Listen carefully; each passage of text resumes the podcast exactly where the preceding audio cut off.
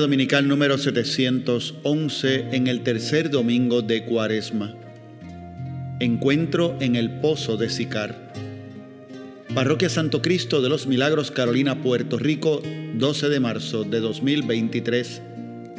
Grabada en la celebración eucarística dominical en nuestro santuario, el sábado 11 a las 6 de la tarde. Celebrante este servidor, el Padre Néstor Yulfo Hoffman.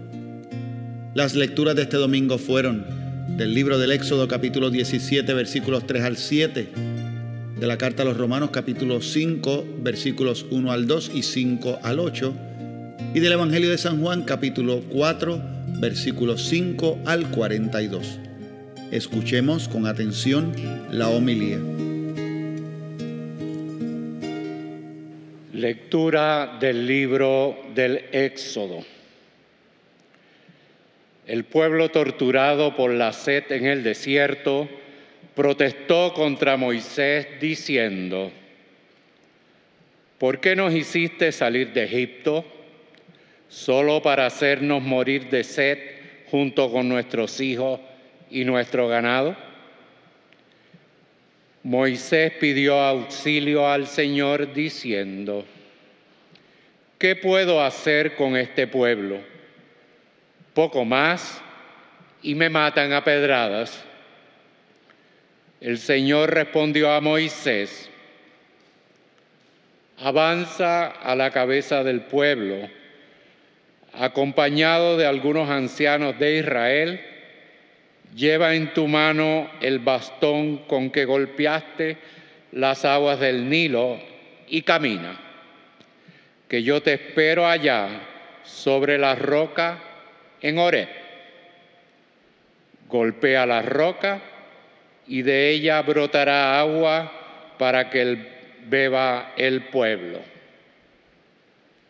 Así lo hizo Moisés a la vista de los ancianos de Israel y llamó a aquel lugar Masá, tentación, y Meribá, careo, porque allá los israelitas exigieron pruebas al Señor y se encararon con él diciendo, ¿está realmente entre nosotros el Señor o no? Palabra de Dios. Escucharemos tu voz, Señor.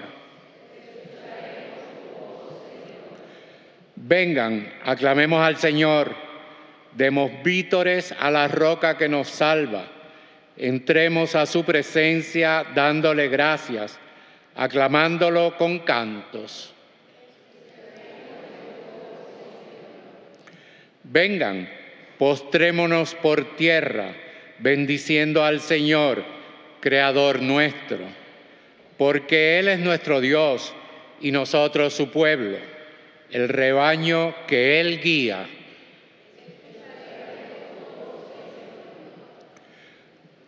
Ojalá escuchen hoy su voz, no endurezcan el corazón como en Meribá, como el día de Masá en el desierto, cuando sus padres me pusieron a prueba y dudaron de mí, aunque habían visto mis obras.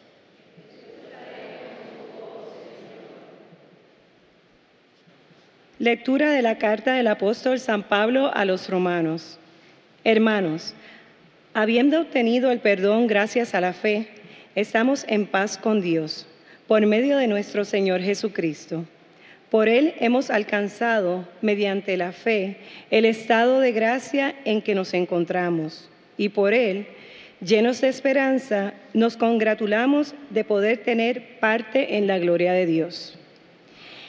Y la esperanza no defrauda, porque el amor de Dios inunda nuestro corazón, gracias al Espíritu Santo que hemos recibido esperanza que nos dio ya Cristo al morir por nosotros, precisamente cuando éramos unos pecadores, incapaces de valernos. Es difícil que alguien dé su vida por un justo. Tal vez alguno sea capaz de morir por un bienhechor. Pero Dios nos ha dado una prueba de que sí nos ama al morir Cristo por nosotros, cuando éramos, cuando éramos todavía pecadores. Palabra de Dios.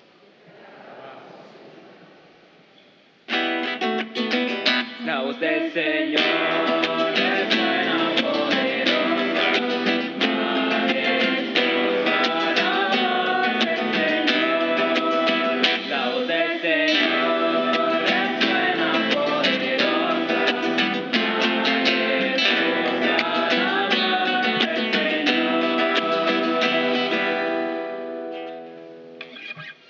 El Señor esté con ustedes. Lectura del Santo Evangelio según San Juan.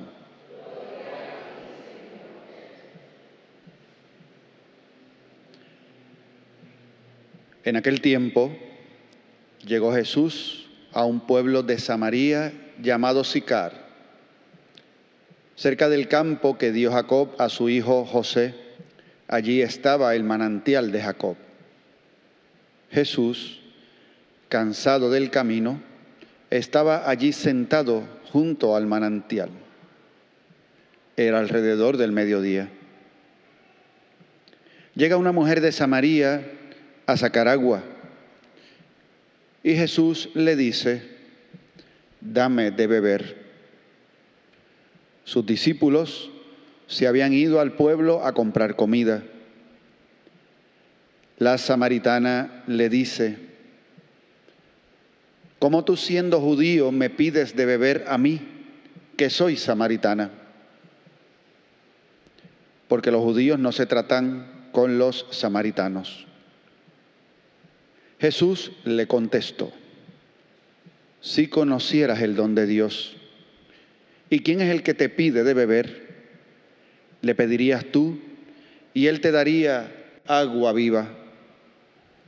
La mujer le dice, Señor, si no tienes cubo y el pozo es hondo, ¿de dónde sacas el agua viva? ¿Eres tú más que nuestro padre Jacob, que nos dio este pozo y de él bebieron él y sus hijos y sus ganados? Jesús le contestó, el que bebe de esta agua vuelve a tener sed pero el que beba del agua que yo le daré, nunca más tendrá sed. El agua que yo le daré se convertirá dentro de él en un surtidor de agua que salta hasta la vida eterna.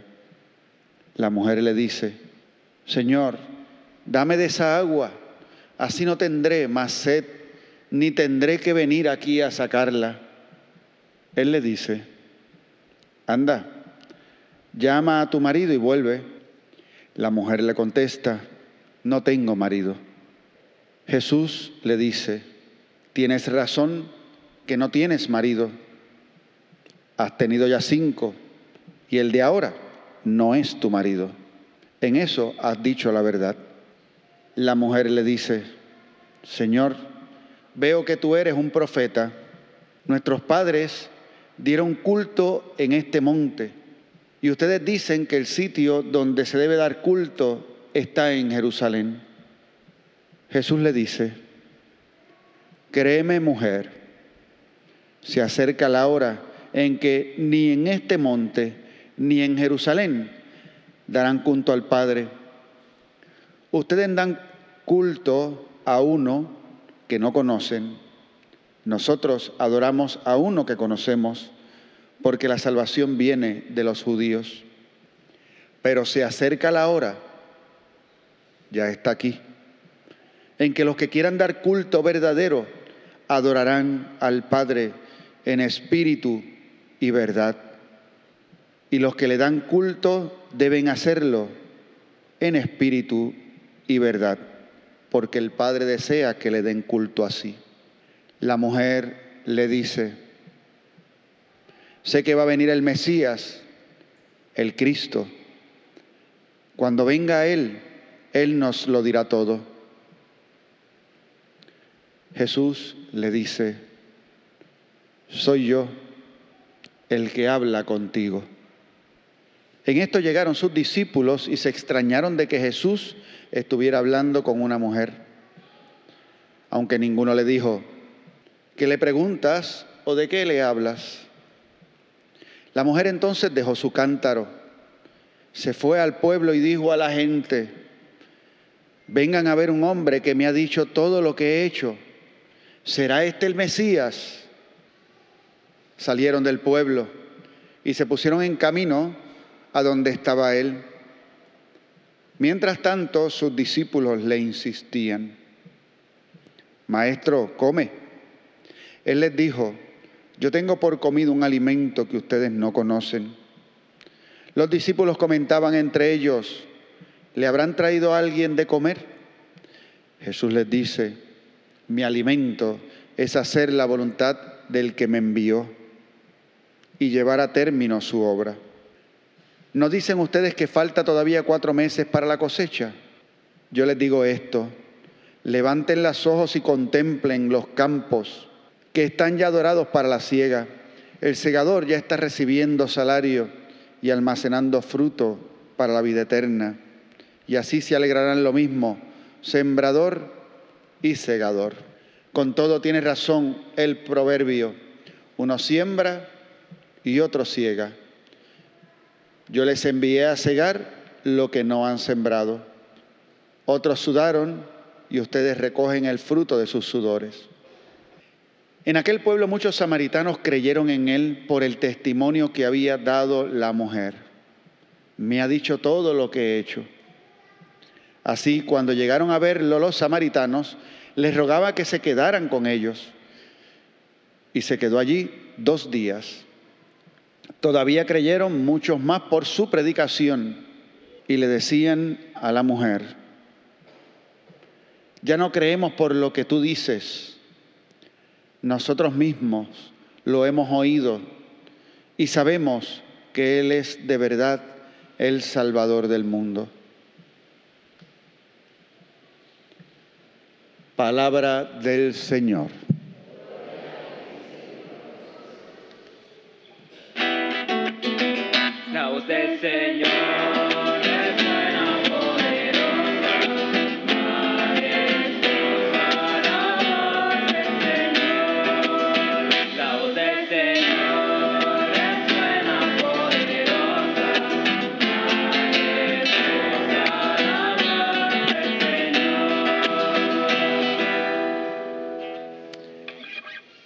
En este ciclo de lecturas dominicales en el que nos encontramos, vamos a estar durante los próximos domingos escuchando el Evangelio de San Juan. Cada domingo escucharemos una lectura eh, con muchos detalles, evangelios amplios, narrándonos momentos muy importantes que nos van a, nos van a ayudar muchísimo en este tiempo de cuaresma, tiempo que es de conversión, tiempo de encuentro con Jesús, tiempo para transformar la vida, experimentar su misericordia y su perdón, a su vez del reconocimiento humilde de que necesitamos también eh, conversión en nuestra vida. El Evangelio que acabamos de escuchar es extraordinario y está rodeado también de dos lecturas importantes. Una del libro del Éxodo, donde el Señor da de beber al pueblo de Israel. Y de alguna manera eso denota esta conversación, aunque la samaritana no habla del mismo lugar, es distinto el pozo de Jacob, pero momentos en los que Dios sana la sed del pueblo y la promesa de Jesús de dar agua viva. Y luego hemos escuchado en la carta a los romanos cómo Jesús llega a nosotros y siendo pecadores, da la vida por nosotros y nos da de su salvación. Estas son las dos lecturas que rodean el texto que acabamos de escuchar de la Jesús y su encuentro con la samaritana. Como dije, es un texto de muchos detalles. El texto solo es largo. ¿Se dieron cuenta? Casi, casi parecía el domingo de Ramos, cuando nos leen la pasión. Casi, casi, ¿verdad? Es, uno va escuchando detalles, es, es así. Y tengo que decirles que tenemos dos opciones para un domingo como hoy. O se lee el texto completo o se lee un- una versión breve, que no es una versión breve, sino más bien una versión en la que se le sacan ciertos pedazos. ¿Para qué? Como que sea más fácil la lectura. Así que el celebrante tiene que escoger cuál se va a leer. Y yo tengo que decirles que a mí no me gusta cuando se escogen lecturas que le sacan pedazos. ¿Por qué? Porque no entiendo por qué ese pedazo que sacaron era menos importante que el resto. Todo es parte del contexto, todo es parte de lo que está sucediendo. Ahora es importante que entendamos lo siguiente. Esas lecturas se dan en un espacio, en un tiempo, hay gente real, hay unas relaciones que nacen de estos encuentros. Y creo que esto tal vez a nosotros se nos pasa. Se nos pasa pensar que estos diálogos que Jesús tiene con las personas hace que Jesús entre en una relación humana, personal y específica con esa persona con la que está hablando. Y se da entonces entre las personas todas las dinámicas que se pueden dar entre nosotros los seres humanos cuando nos encontramos con otros. Como por ejemplo tú estar en un lugar y que un desconocido te pide un favor. Entonces ese es un primer paso de imaginación que podemos, que podemos tener. Yo estoy trabajando con algo y que alguien pase y te dice, oye, qué chévere, tú me puedes ayudar con esto. Imagínese usted que usted estuviera co cocinando y alguien pasó al frente de su casa y ese olor sabroso salió de su casa y olió y toca la puerta y dice, oye, qué olor más bueno sale de aquí. ¿Tú me darías un chispito de eso que estás cocinando?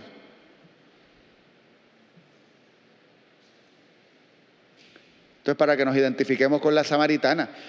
Para que usted vea lo complicado de estas relaciones y de lo que pedimos. Y yo, yo se lo estoy pintando en, en tiempos de ahora. A mí me ha pasado que cuando salgo a la calle a correr, hacer ejercicio, pues a veces es o temprano en la mañana o a veces es en la tarde.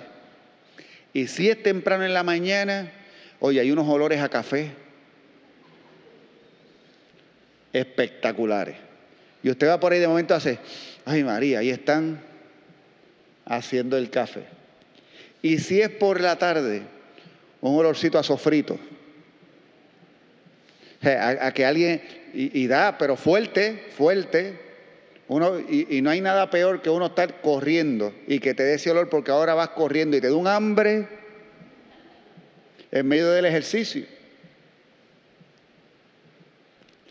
Interesante estuviera, ¿verdad? Que ahí mismo yo parar y le dijera, oye, qué rico huele lo que están haciendo ahí, yo quiero probar de eso. Los encuentros de Jesús provocan relaciones, son personas, es gente. Y lo que están mirando es a otra persona. Jesús no llegaba a un lugar y se veía algo extraño. Y aquí viene el contexto también en el que se nos presenta este encuentro de Jesús con la samaritana. Juan el evangelista nos dice que es al mediodía. Mediodía es una hora bien calurosa. El pozo, este pozo de Sicar, es un pozo que está a las afueras del pueblo, probablemente como a un kilómetro de distancia. Eh, para que tengan una idea, sería como si usted caminara de aquí a Plaza Carolina. Y usted entonces tiene que ir a buscar agua el agua que va a usar durante el día. Y eso lo tiene que hacer todos los días. Si usted va a buscar el agua que se va a usar durante el día y tiene que agarrar los cántaros donde después usted va a caminar de regreso con el agua. Porque de ida los cántaros van vacíos. De regreso van, vienen llenos. Y usted tiene que dar la caminata de ida coger el agua y después regresar. ¿A qué hora sería la mejor hora para ir? Por la mañana, antes que el sol esté picando. Y en efecto, era la mañana, la hora de la mañana, en que las mujeres salían en grupo a el pozo a buscar el agua y a traerla. Entonces Jesús está al mediodía en el pozo de Sicar, nos dice que está cansado del camino. Pues claro, cualquiera al mediodía están con cansancio y con hambre, no solamente sed y hambre. ¿Y por qué sabemos que tenían hambre? ¿Qué fueron a buscar los discípulos? Comida. El, el- el Evangelio te va diciendo cosas como para que tú rápidamente entiendas lo que está pasando. Sí, es el mediodía. ¿O usted no le da hambre al mediodía? Es más, usted no ve el reloj. ¿Y cómo usted sabe que es el mediodía? Porque tiene hambre. De momento usted hace como que, oye, tiene que ser como que las 12. ¿Verdad? Y y ya usted sabe. El cuerpo le dice a usted que llegó esa hora. Entonces hay cansancio, se ha estado caminando, se salió de otro pueblo, se llegó, allá se van y Jesús se queda solo en la fuente y encuentra a esta mujer al mediodía. Y la mujer sola. Entonces ahora hay que preguntarse por qué. Porque ella fue al mediodía, porque ella fue sola. Pues ella va al mediodía y va sola porque es una mujer con la que nadie quiere estar. Es una mujer que por su fama, por lo que ha vivido, por las razones que sea, nadie se le pega. Tiene que ir sola. Es la mujer de la que todo el mundo chismea y habla. No porque sepan su situación. Y entonces esta mujer, cada día, todos los días, esa caminata es una caminata que le recuerda su situación, que le recuerda su pecado, su humillación, su falta, su desconexión con los demás. Y está en una situación terrible. Y el asunto es que cuando está ahí Jesús, Jesús a esta mujer le empieza a hablar. Entienda que había también en los tiempos de Jesús, eh, era, no, no es tan simple como estos tiempos nuestros, ¿verdad? Donde con mucha facilidad en culturas como la nuestra, hombre y mujer se comunican. Digo, no es con facilidad de que sea fácil la comunicación entre hombre y mujer, porque eso siempre ha sido difícil, pero sí el hecho de que un hombre le pueda hablar a una mujer y le pueda decir algo. Pero en los tiempos de Jesús no era así. Había también cierta distancia, por eso las mujeres eran las que iban a buscar el agua en la mañana, por eso las mujeres iban en grupo, no iban hombres, eran entre ellas, era- parte del trabajo de ellas. Así que ahora está ella sola y Jesús le habla y le pide que le dé agua. Y la mujer inmediatamente reconoce que él es judío. Segundo punto de distancia. El primero es que ella es mujer. El que es pecadora lo vamos a saber en el relato. No se nos dice. Jesús muy probablemente lo sabía. Pero entonces esta, esta mujer Jesús le habla y le pide agua. Y la mujer le dice, pero tú eres judío, ¿por qué como siendo tú judío me pides agua a mí que soy samaritana? Nos va a decir el Evangelio que los samaritanos y los judíos no se llevaban. ¿Por qué? Porque los samaritanos eran un- una raza aledaña al pueblo de Israel, estaban en las fronteras del pueblo de Israel, que se habían convertido al judaísmo, pero que en algún momento de la historia habían dado culto a dioses paganos. Y luego entonces hay un cambio en sus creencias. Y luego entonces existe este debate porque ellos creen en el Dios de Abraham, pero aquellos dicen que no, y Jerusalén es el lugar importante, y entonces estos van a decir, no, no es el nuestro porque aquí está el pozo de Jacob. Y se volvió el tirijala de quien tiene a Dios agarrado de los pies. Por el lugar en el que hay que adorar. ¿Es este o es aquel? Así que es un es tierra de conflicto con los judíos. Y ahí continúa el diálogo de Jesús. Es el diálogo con respecto al agua viva, es el diálogo con respecto a me pedir. Si tú supieras quién te está pidiendo, me pedirías tú a mí, no yo a ti, etcétera, etcétera, etcétera. Sabemos todo el diálogo, lo escuchamos. Impresionante. Y escuchamos lo que Jesús le dice, escuchamos que Jesús le va a hablar acerca de quién es ella. Ella le va a decir, tú eres un profeta. Y todo este, eh, todo este diálogo, que muy probablemente fue incluso más largo de lo que nosotros escuchamos, trae un cambio a ella. El asunto es que luego de este diálogo algo sucede. Esta mujer va a mencionar al Mesías. Y al mencionar al Mesías, Jesús le va a decir a la mujer, soy yo el que te está hablando. Y aquí está otro punto del Evangelio de San Juan que es importantísimo. El Evangelio de San Juan es el Evangelio del yo soy. Es el Evangelio donde Jesús en más de una ocasión va a decir, soy yo, soy yo, soy yo. Y en este Evangelio es el único donde nosotros vemos por primera vez Jesús afirmarle a alguien, a una persona que Él es el Mesías. Usted busca el Evangelio de San Marcos, de San Mateo, de San Lucas. En ninguno de los Evangelios Jesús utiliza el título de Mesías o se lo da o afirma, por lo menos al principio, a persona alguna, con excepción del Evangelio de San Marcos cuando llegue el capítulo 8, que ya ha hablado Jesús un montón y por fin Pedro le dirá, tú eres el Mesías, y Jesús le va a decir esto, no se lo digan a nadie. Así que según el Evangelio de San Juan, la primera persona a la que Jesús le dice, yo soy el Mesías, es una mujer pecadora, samaritana, o sea, era una persona totalmente descalificada. Y esa es a la primera persona a la que Jesús le revela que Él es el Mesías.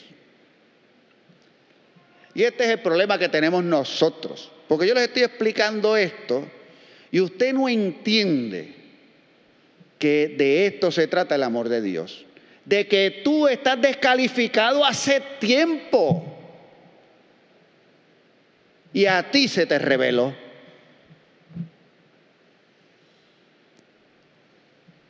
Nosotros somos la samaritana y seguimos caminando igual.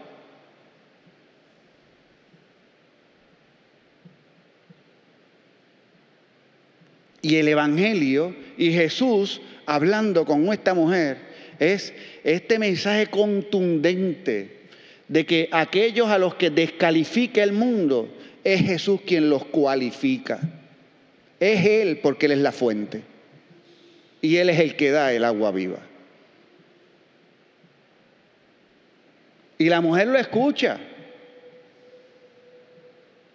Y va corriendo al pueblo para decirle a la gente, vamos de nuevo. O sea, regresó el kilómetro, buscó a la gente que volvieron donde Jesús para escucharle. Y le escuchan y le dicen que se quede con ellos. Y él se queda en Samaria dos días. A Jesús los fariseos lo votaron, hubo gente que no lo quiso, en el pueblo aquel en el que sanó al endemoniado, lo votaron porque Jesús, para sanar al endemoniado, se fastidiaron los cerdos, lo votaron de todos lados. En Samaria lo recibieron, se quedan dos días, creen en Él, nos dice el Evangelio, muchos creyeron en Él y decían, no por lo que tú nos dices, le decían a la mujer, porque ahora nosotros lo hemos escuchado y creemos que Él es el Mesías. Y no aparece narrado ni un solo milagro en Samaria.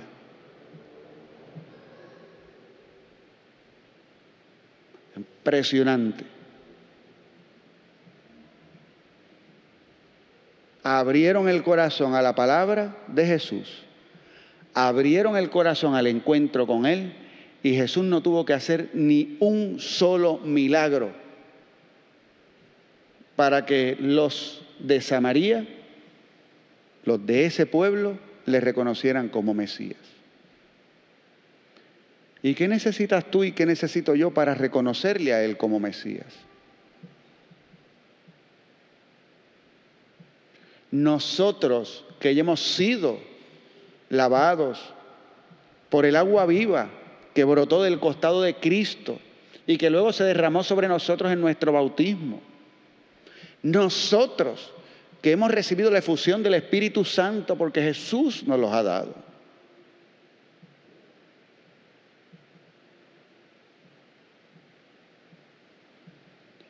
Este encuentro y estos encuentros que vamos a ver tienen, tienen que estremecernos porque el tiempo de cuaresma tiene el propósito de estremecernos y de zarandearnos.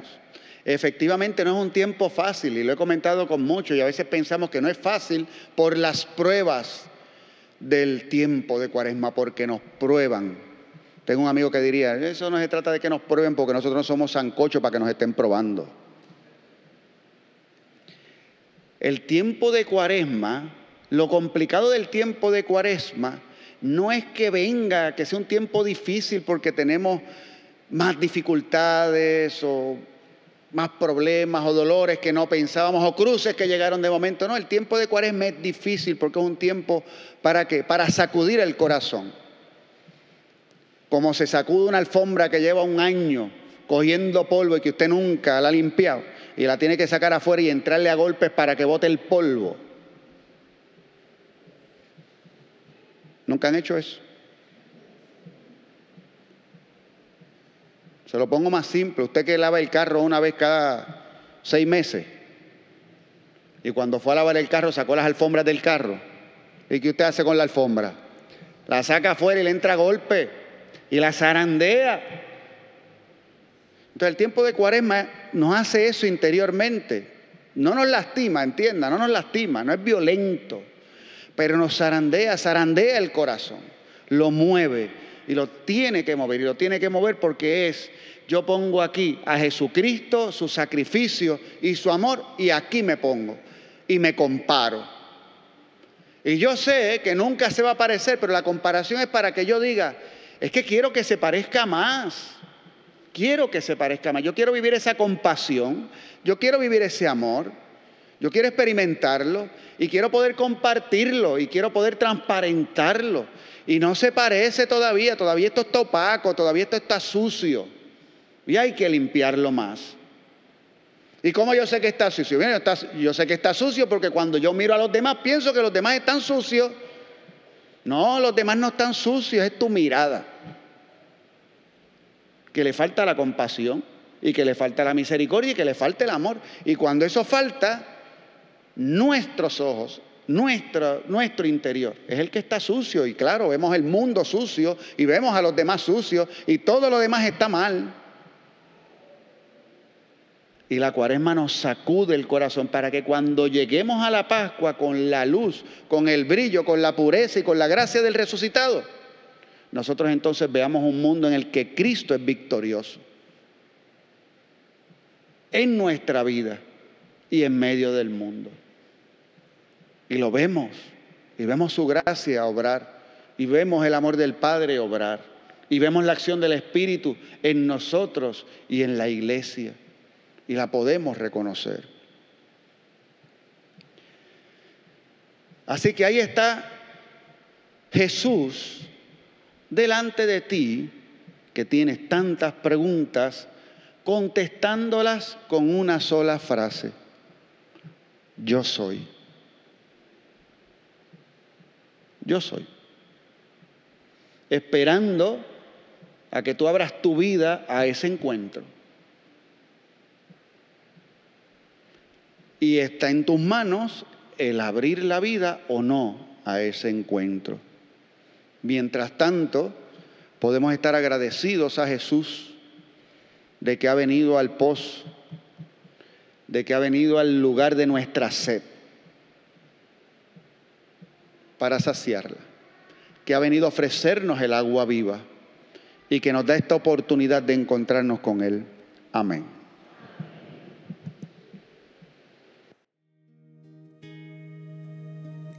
Terminamos nuestra reflexión de hoy recordándoles que pueden encontrarnos tanto en nuestra página de internet www.pscmpr.org como en nuestra página de Facebook, para compartir con nosotros nuestra celebración en vivo de la misa dominical. Que el Señor les bendiga y será hasta la próxima ocasión.